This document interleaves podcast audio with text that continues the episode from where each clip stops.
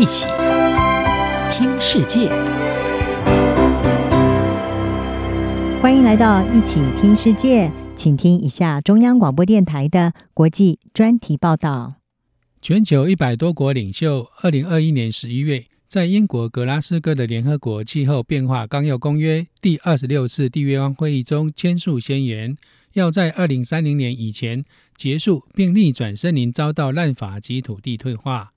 各签约国政府和民间企业，并且承诺将提供一百九十二亿美元投资以保护跟复育森林。这份宣言虽然广受欢迎，但许多人士注意到，类似的森林零砍伐誓言虽然被一再承诺，但是政府跟企业就是无法兑现。二零一四年，四十个国家和超过一百五十个组织签署的《纽约森林宣言》也曾经承诺要在二零三零年以前停止砍伐。但是，二零二一年十月底公布有关纽约森林宣言的年度报告发现，这项宣言要达标的可能性极低。此外，挪威雨林基金会秘书长托里斯耶格也向路透社表示，全球五个最大的雨林国家在巴黎气候协定下提出的最新国家气候行动计划中，依然允许在未来十年砍掉两千万公顷的热带雨林。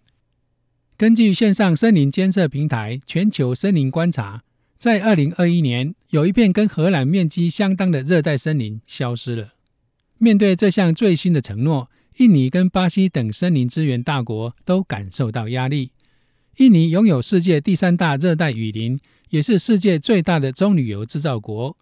截至去年，印尼已经达成连续四年减少森林砍伐的成果，其中部分原因是。印尼暂停了新的原始林和泥炭地的转换许可证，也暂停新棕榈油种植园的许可证。尽管如此，就在印尼签署这项宣言的几天之后，印尼环境跟森林部长西蒂就翻脸说，强迫印尼在二零三零年终结森林砍伐，既不公平也不恰当。印尼官方统计的棕榈田面积达到一千六百三十八万公顷。其中大约百分之十九，也就是超过三百万公顷，来自于砍伐原始林地后改种棕榈树。巴西的例子更令人忧心。巴西总统波索纳洛虽然签署宣言，而且也曾经保证巴西正在遏制非法盗伐，但是根据巴西国家太空署二零二一年十二月的估计，从二零二零年八月到二零二一年七月。巴西的亚马逊雨林消失了一万三千两百三十五平方公里，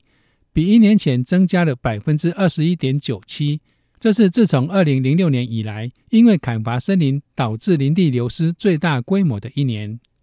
这些数据打脸波索纳洛，在他主政下，鼓励在亚马逊雨林的开矿和农耕，使得巴西的森林砍伐大幅增加。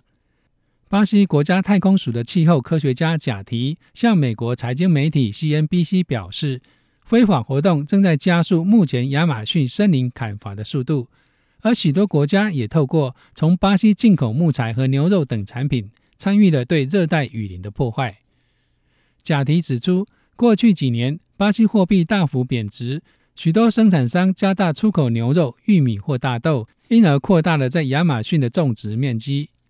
巴西国家亚马逊研究所的生态学家佛恩塞德向 CNBC 表示，亚马逊的情况肯定会变得更糟，因为伐木活动和森林野火等导致森林砍伐和林地退化激增。专家指出，尽管各国砍伐森林的原因不同，而其中面临的一些挑战却具有共通性，包括缺乏有效规范土地和森林砍伐的政策，执法不切实。以及居住在森林内外的传统族群土地权利薄弱等，其他问题还包括驱动毁林的经济诱因，以及缺乏对保护森林提供财务奖赏。挪威雨林基金会的耶格表示，要扭转这种趋势，并在二零三零年停止砍伐森林，就需要对所有这些问题采取共同做法，而要展开这些行动，很大部分有赖富裕国家的资助。世界自然基金会森林部门负责人普莱斯指出：“我们现在需要看到这项承诺在未来一到两年内化为具有透明度、问责制以及纳入原住民和地方族群的立法行动。全球森林持续告急，要兑现停止砍伐森林的承诺，各国政府与企业必须加快行动，强化森林保护立法，遏阻相关产品的出口、募集资金，并将原住民纳入环境保育的努力之中，才有最佳的成功机会。以上专题是由央广编译，黄启麟撰稿播报。谢谢收听。